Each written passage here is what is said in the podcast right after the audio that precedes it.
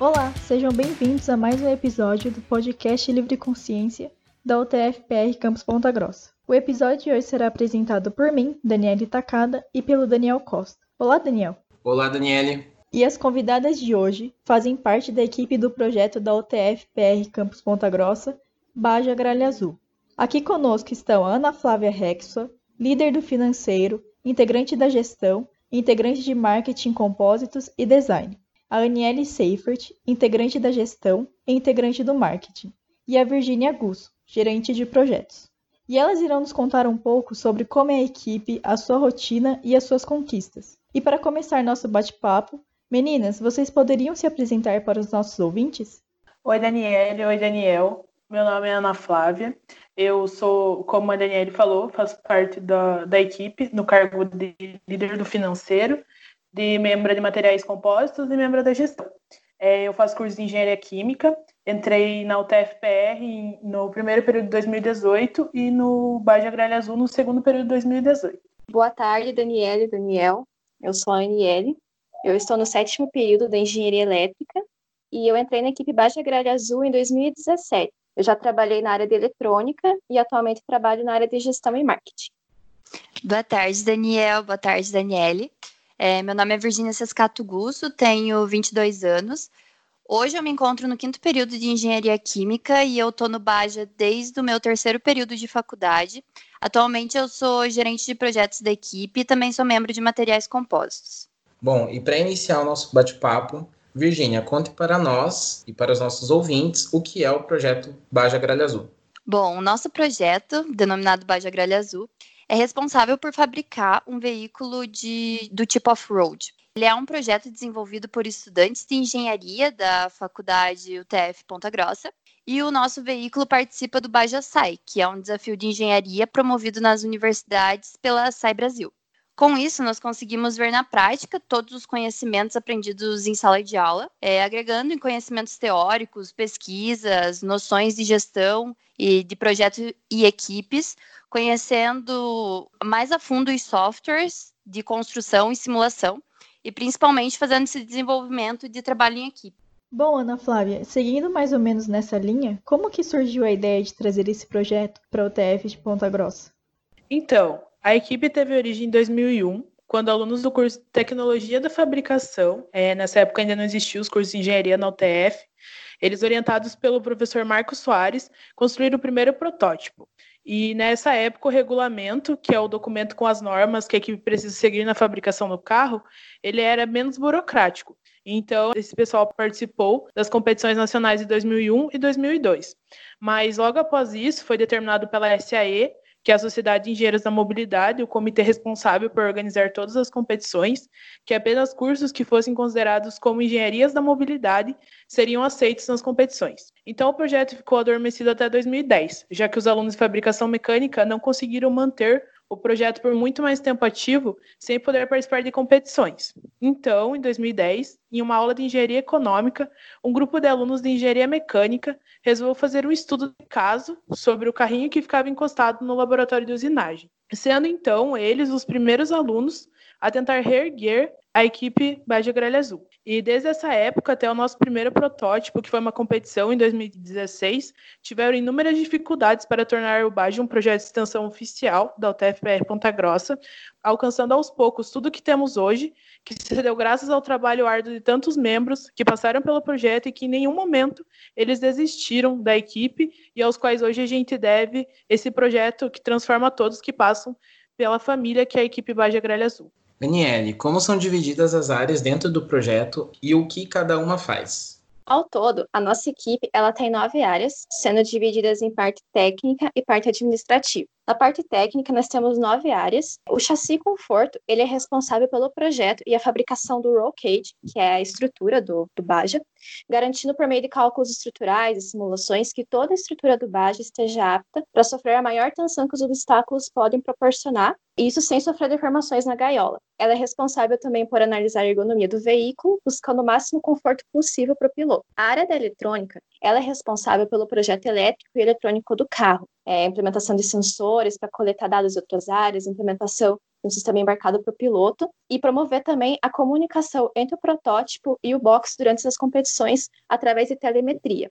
Pelo regulamento da SAI Brasil, a área também é responsável por garantir o funcionamento da luz de freio, da bateria e dos botões de emergência que são responsáveis por desligar o motor do carro. A parte do freio, ela é responsável pela parte do projeto, a simulação, fabricação e a instalação do sistema de frenagem do veículo, com o objetivo de promover a desaceleração desejada do protótipo, garantindo a segurança do piloto e dos demais. A área de materiais compósitos e design, ela é responsável pelo projeto e a pesquisa de todo o design do carro, desde as cores, o tema do projeto, cuidando de toda a parte estética e também da fabricação das carenagens do carro. E auxilia também as demais áreas, projetando os componentes estruturais do veículo, os quais precisam ser validados pelo Comitê da SAI Brasil. A área do powertrain ela é responsável pelo estudo, projeto, fabricação e a instalação de todo o sistema de transmissão do veículo de modo eficiente. Isso porque o motor ele é o mesmo para todas as equipes. Então, cabe à área do powertrain projetar o melhor meio de transmissão de torque e velocidade para as rodas. A área da suspensão e direção ela é responsável também pelo estudo, o projeto, a fabricação e a instalação da suspensão e direção do carro, garantindo uma direção ágil, com esterçamento de comportamento oversteer e máxima absorção do impacto do terreno, garantindo que o piloto tenha conforto e estabilidade de desempenho do carro. Na área administrativa, nós temos três áreas, que é a gestão, o marketing e financeiro. A parte da gestão, ela tem o objetivo com que todas as áreas do projeto trabalhem de maneira organizada, harmoniosa e conjunta garantindo que todo o conhecimento que está sendo obtido pelas áreas seja arquivado e transferido. Ela é responsável também por garantir o bem-estar dos membros a partir dos recursos humanos e ela é responsável também pela organização de todos os processos seletivos. A parte do marketing, ela é responsável por gerenciar a marca Grelha Azul, então ela busca meios de aumentar nossa visibilidade com a comunidade ela auxilia também na parte do desenvolvimento do plano de negócio, que é uma apresentação que a gente faz nas competições, e ela é responsável também por desenvolver o plano de patrocínio, que é a nossa comunicação com os nossos possíveis patrocinadores. A parte do financeiro, ela é responsável por estimar e controlar os gastos da equipe. Em conjunto com o marketing, ela trabalha com o plano de negócio e o plano de patrocínio, e ela é responsável também pela estratégia de vendas. A nossa equipe ela trabalha com projetos de arrecadação de fundos, então quem sempre está controlando o fluxo de caixa, organizando essa questão financeira é o pessoal do financeiro. Dentro da equipe também, nós temos a parte da gerente administrativa, onde ela tem a função de gerenciar e planejar todas as atividades das áreas administrativas do projeto, acompanhando o desenvolvimento e verificando como que está o andamento dessas atividades. A nossa gerente de projetos, ela tem o objetivo de acompanhar e atribuir as tarefas das áreas técnicas, documentando todas as atividades desenvolvidas pelas áreas e monitorando e controlando o planejamento. O capitão, ele é a pessoa que é responsável pelo contato entre a equipe, o professor orientador e a universidade. Ele é uma pessoa que também está sempre atento aos acontecimentos relacionados à equipe e ao projeto, além da nossa inscrição em competições oficiais pela SAI Brasil e parcerias do projeto. E Aniele, na equipe de vocês, como é a rotina dos membros? Bom, na nossa equipe, nós temos duas fases que são bastante importantes, que é a fase do projeto e da fabricação. E ambas as fases, os líderes, eles são pessoas que são responsáveis por listar todas as atividades que as áreas precisam fazer e distribuir essas atividades entre os membros. Então, é feita toda a distribuição de maneira justa, determinando a data de início, data de entrega, se há alguma dependência com outra área. E esse cronograma, ele é enviado para a gestão, onde a gestão vai estar acompanhando essas atividades, se necessário, estar entrando em contato com os membros em caso de alguma dificuldade, algum atraso em alguma atividade. E, em resumo, o que, que os membros fazem durante o projeto de fabricação na parte de projeto, os membros eles buscam estudar e se aprofundar nos conceitos técnicos e teóricos para fazer as suas atividades e para o desenvolvimento da área. Então, eles trabalham com toda a parte de simulação, montagem do CAD, se necessário, desenvolvimento de cálculos para validar o projeto. Na parte da fabricação, os membros colocam em prática toda essa parte que eles mexeram com a parte de simulação, montagem, e o carro começa a ganhar forma. Então, entre essas fases, sempre há uma troca de conhecimentos, uma troca de informações entre os membros da própria área e entre os membros de outras áreas. A maioria dessas atividades, elas são executadas na nossa oficina, que se encontra no bloco J1 da UTFPR, porém, devido à pandemia, todas as atividades agora, a rotina dos membros, cada um está fazendo suas atividades em casa, de maneira online, e com isso está sendo feito reuniões semanais entre as áreas para estar acompanhando como que os membros estão conseguindo fazer suas atividades, como está sendo a rotina deles, e também reuniões semanais entre líderes, capitão e os gerentes para poder ter essa comunicação entre as áreas do projeto. É muito bacana. E Ana Flávia, agora uma pergunta para você. Queria saber se vocês possuem algum apoio externo. Além do apoio da própria universidade por meio de editais, nós também temos os patrocinadores que exercem um papel muito importante nos ajudando a projetar e a construir nossos protótipos por meio de serviços e produtos disponibilizados. Ainda a própria equipe se mobiliza com a organização e realização de eventos a fim de juntar fundos para financiar a fabricação do nosso protótipo. Bom, Virgínia, uma pergunta que interessa a mim e acredito que a muitos também, mas como é a estruturação do projeto para a construção do carro? Bom, a, a, estrutura da nossa equipe conta com a gestão, que tem como integrante o capitão e dois gerentes, né? Um administrativo e outro de projetos. A gente também tem os nossos líderes de áreas e seus respectivos membros. O gerente de projeto ele é responsável pelas atividades das seguintes áreas, que é a área de materiais compostos, suspensão em direção, chassi, freio, powertrain e eletrônica. Que no caso eu estou desempenhando essa função recentemente, faz ali dois dias. E o gerente administrativo, ele é o responsável pelas atividades do marketing, financeiro e administração, vai muito do que a Aniele falou ali na, nas áreas dentro do projeto. Aniele, como que é feita a fase de projeto? Bom, na fase de projetos, todas as áreas elas vão estar listando tudo que é importante para o desenvolvimento dela. Então, todas as atividades elas vão ser listadas pelo líder de área e elas vão ser distribuídas entre os membros. Então, cada área ela vai estar responsável por estar estudando tanto a parte técnica como a parte teórica de cada projeto que ela precisa desenvolver. Algumas áreas são necessárias também desenvolver alguns cálculos para validar os seus projetos. E depois de, de toda essa parte de estudo realizado, todos esses cálculos feitos, é feito a montagem em software. O software é o mesmo para todas as áreas, para manter um padrão. Então, cada área ela vai estar montando a sua peça, o seu subsistema nesse software. E depois, é uma pessoa responsável, ela vai estar unindo essas peças para montar o projeto no geral. O projeto em si, ele vai estar apresentando se os dados estão corretos ou não. Então, essa pessoa que vai estar responsável, ela vai estar acompanhando, vai estar organizando essa montagem do projeto todo. Bom, Ana Flávia, depois da fase de projetos, como que ocorre a fase de construção do carro? Então, em paralelo com essa fase de projetos, as áreas também vão estipulando como serão feitas a parte da fabricação. Então, após terminada toda essa parte do projeto que a Aniele acabou de comentar, a gente vai é, montar o cronograma de fabricação e também, como todo mundo tem uma ideia, todos os líderes estabelecem já uma ideia, então começa a fase de fabricação que consiste em, primeiramente, a, o pessoal do chassi, eles cortam, dobram, chanfram e soldam todos os tubos, formando a estrutura do protótipo. Também eles são responsáveis por cuidar da parte das chapas, tanto o corta-fogo, que protege o piloto do calor do motor e tudo mais. Também, depois disso, as outras áreas começam a trabalhar com a estrutura do carro. A transmissão, ela vai começar montando o motor, o CVT, o, a parte do acelerador, e junto com isso também a suspensão vai estar trabalhando em montar, fabricar as bandejas que também são feitas de tubos chanfrados, soldados. São realizados também gabaritos para que tudo isso saia de uma maneira é, que eles estão esperando, porque tem toda uma norma de segurança, um regulamento para seguir. Então, aí também trabalha-se a área do freio, que é responsável pelo sistema de frenagem do protótipo. Então, eles colocam, montam um cilindro mestre, pastilhas, discos. Eles também têm muito a ver com a suspensão, porque eles dependem das rodas para poder estar tá montando a sua área.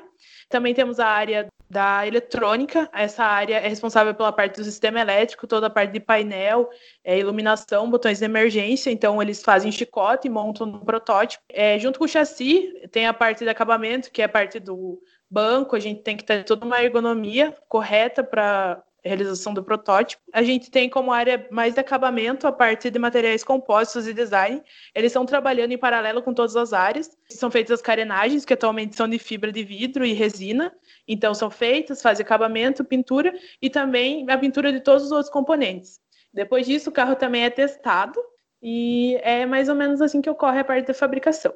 Ana Flávia, conte-nos quais são as competições que o Baja Gralha Azul participa, como que elas são realizadas. Todas as competições que a equipe participa possuem a mesma linha de raciocínio, a avaliação de projetos, onde todas as áreas apresentam como foi o projeto e a evolução de protótipo para juízes que são engenheiros formados. Além disso, a gente tem a prova de segurança estática, onde todo carro é avaliado detalhadamente para que siga as normas contidas no regulamento técnico que a comissão organizadora do evento, SAE, como eu disse anteriormente, a Sociedade dos Engenheiros da Mobilidade nos propõe sendo que cada irregularidade, o famoso recheck, a, a equipe perde pontos. São realizadas duas horas para regularização do protótipo depois que é feita a inspeção, então duas horas, aí logo após a equipe tem que voltar, tá com toda a situação regularizada para poder seguir a competição. Então, aprovada em segurança estática, a próxima fase é segurança dinâmica, onde é avaliada a segurança e performance do protótipo, como por exemplo a frenagem, para que ele possa seguir para as provas dinâmicas. As provas dinâmicas são separadas em algumas modalidades: suspensão, aceleração, retomada, tração, manobrabilidade e a Super Prime. A Super Prime é um duelo entre os protótipos. Cada duelo, é, eles são colocados em chaves e cada duelo vai sendo eliminatório, até que resta um vencedor da prova. Por fim, a gente tem o Enduro de Resistência, que é uma prova que tem uma duração de 4 horas e consiste em um circuito, sendo que o carro que der mais voltas no tempo de prova, que são 4 horas, né, é o ganhador. Finalizando em duro e computados os pontos, são anunciados os três primeiros colocados que participação da competição internacional representando o Brasil. As competições levam cerca de três a quatro dias para acontecer, todas as provas, e atualmente a equipe participa do Interbaja, da competição regional sul e da competição nacional, sendo que elas eram realizadas em agosto, novembro e fevereiro, respectivamente, até então é o que talvez mude agora devido à situação da pandemia. O Interbaja ocorre somente entre as equipes da UTFPR, sendo que atualmente elas são cinco: Gralha Azul, da UTFPR de Ponta Grossa, Imperador, da UTFPR de Curitiba, Procobaja, da UTFPR de Cornélio Procópio, Londribaja, da UTFPR de Londrina e Pato Baja, da UTFPR de Pato Branco. Já o Regional Sul participam todas as equipes dos estados Paraná, Santa Catarina e Rio Grande do Sul sendo que as equipes que não possuem competições regionais em suas regiões podem optar entre o Regional Sul, Regional Sudeste ou Regional Nordeste. A última edição do Regional Sul foi em 2019, em Caxias do Sul, Rio Grande do Sul, onde a equipe representou nossa universidade com o protótipo Mordecai. A competição nacional ocorre todos os anos em São José dos Campos, São Paulo, onde todas as equipes do Brasil participam, e na sua última edição, em 2020, também fomos representados pelo protótipo Mordecai. Nossa, muito legal saber que vocês estão envolvidos com tantas competições assim, né? E eu gostaria de perguntar para a Aniele como que tem sido a trajetória do Baja nessas competições. A equipe, ela tem se desenvolvido e crescido bastante ao longo das competições. Então, puxando um pouco o histórico assim dos nossos resultados, em 2016, nós participamos do Interbaja, que, como a Ana Flávia falou, é uma competição entre as UTFPRs. Teve quatro participantes nós ficamos em segundo lugar. Nesse mesmo ano, nós participamos do Regional Sul, que foi no Rio Grande do Sul.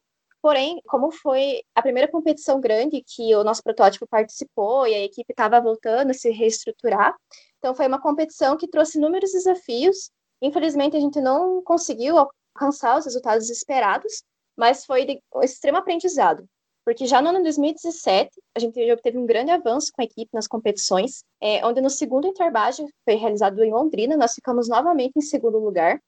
No Regional Sul, que em 2017 foi realizado em Passo Fundo, no Rio Grande do Sul, nós obtivemos entre em torno de mais ou menos 20 equipes no total, nós obtivemos o nono lugar geral e também conquistamos o segundo lugar em tração e o quarto lugar em conforto. E nesse mesmo ano, na etapa nacional, nós ficamos em 49º lugar dentro de mais 80 equipes participantes. Já no ano 2018, nós só participamos apenas do nacional, porque nós estávamos mexendo com a parte de, de projetos do novo carro. Então, nós tivemos uma melhoria em relação ao nacional passado, obtivemos a 42ª posição geral. No ano 2019 foi o ano que obtivemos o melhor resultado já conquistado pela equipe. Nós conseguimos alcançar as nossas metas e ficamos entre as 30 melhores equipes do país, com a melhor aceleração, tração e velocidade do Paraná. No Baja Sul, que foi também no ano 2019 e ocorreu em Caxias do Sul, nós ficamos em 17º lugar geral e terceiro lugar em aceleração. Nesse ano, nós participamos da competição nacional, que ocorreu no início de março, e obtivemos o 57º lugar geral, com a quarta melhor elétrica, segundo melhor em marketing e vendas e melhor aceleração do Paraná, esses três resultados. Com esse tempo em participações, a nossa equipe ela demonstrou bastante crescimento e desenvolvimento nos projetos. São projetos que estão sempre em constante melhoria, porque nas competições nós apresentamos tudo que nós desenvolvemos para os juízes, então nós temos um feedback muito bom da parte deles e também a troca de experiência com equipes que são mais experientes, equipes que têm 20 anos de base, equipes que já competiram mundialmente. Então a gente consegue ter esse feedback, essa troca de conhecimento e isso está sendo muito bom para nossa equipe. Daniela, agora eu queria saber quais são as experiências adquiridas pelos alunos ao participar do projeto, como é feito o processo seletivo para que quem quer entrar na equipe e também quais são os perfis que, que a equipe busca. No projeto, nós obtemos muita experiência na parte técnica, porque a gente aplica todos os conceitos vistos em sala de aula na prática. Então, muitas vezes, a gente até aprende coisas a mais, porque a gente tem algum problema ali, a gente tem que procurar, procurar em livros com outras equipes.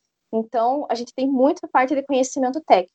Mas também a gente adquire muito conhecimento pessoal, principalmente saber trabalhar em grupo, saber trabalhar com datas, ter responsabilidade. Então, é um projeto muito amplo que nos desenvolve tanto no técnico quanto no profissional. O legal também da equipe Gralha Azul é que a gente tem muitas oportunidades dentro do projeto. Então, se você está mais de ano na equipe, você pode ter a rotatividade entre as áreas. Então, por exemplo, é, eu participei da eletrônica por três anos. E esse ano eu quis ter conhecimentos novos dentro da equipe. Então, eu mudei para a área de gestão e marketing, que é uma área que não é muito relacionada ao meu curso, mas eu tenho essa opção de querer mudar de área e ter novos aprendizados. Então, isso que é muito legal da equipe, a gente tem essa troca de conhecimento bem, bem acessível e bem interessante. Em relação ao processo seletivo, por conta da pandemia, nós da gestão reestruturamos ele inteiro, todas as fases dele. Então, nós fizemos ele totalmente online para atender as normas de segurança e atualmente nós estamos com a fase de trainee acontecendo. O que nós buscamos dos candidatos no nosso processo seletivo é que eles tenham dedicação, proatividade, mas principalmente a força de vontade em querer aprender as coisas. Às vezes chega alguns calouros perguntar para a gente, olha, eu tenho interesse no Baja, mas eu não tenho muito conhecimento técnico, como que eu faço? A gente sempre explica para eles que não é necessário você ter um conhecimento prévio. Você tendo força de vontade em querer aprender, você tendo essa proatividade, esse vai ser o seu diferencial. Tanto que na nossa equipe nós temos várias pessoas que entraram quando eram calouras, pessoas que correram atrás, aprenderam, que assumiram cargos grandes, líderes de área, capitania, e esse foi o diferencial, querer aprender. Bom, pessoal, chegamos ao final da entrevista com parte do pessoal do Baja Gralha Azul. Mais uma vez, queremos agradecer a elas pela disponibilidade de participar do nosso podcast e eu gostaria de perguntar quais são suas considerações finais, meninas. Bom, em nome da equipe inteira, eu gostaria de agradecer o convite. Também queria agradecer a oportunidade de contar a história e de como funciona esse projeto que agregou tanto na minha vida e também na vida dos membros, eu tenho certeza. E uma vez bageiro, sempre bageiro, né, gente? Qualquer dúvida que surgir, a equipe está disponível para tirar e é só chamar a gente. E muito obrigada pela oportunidade novamente. Muito obrigada, meninas estamos encerrando o episódio de hoje do Livre Consciência. Agradecemos também aos ouvintes e desde já queremos deixar o convite para nos fazerem companhia nos próximos programas. Lembramos que eles estarão disponíveis em nossa página no Spotify todas as quartas-feiras, a partir das 18 horas. E também vocês conseguem nos acompanhar através do nosso Instagram, o arroba Livre Consciência. E até mais!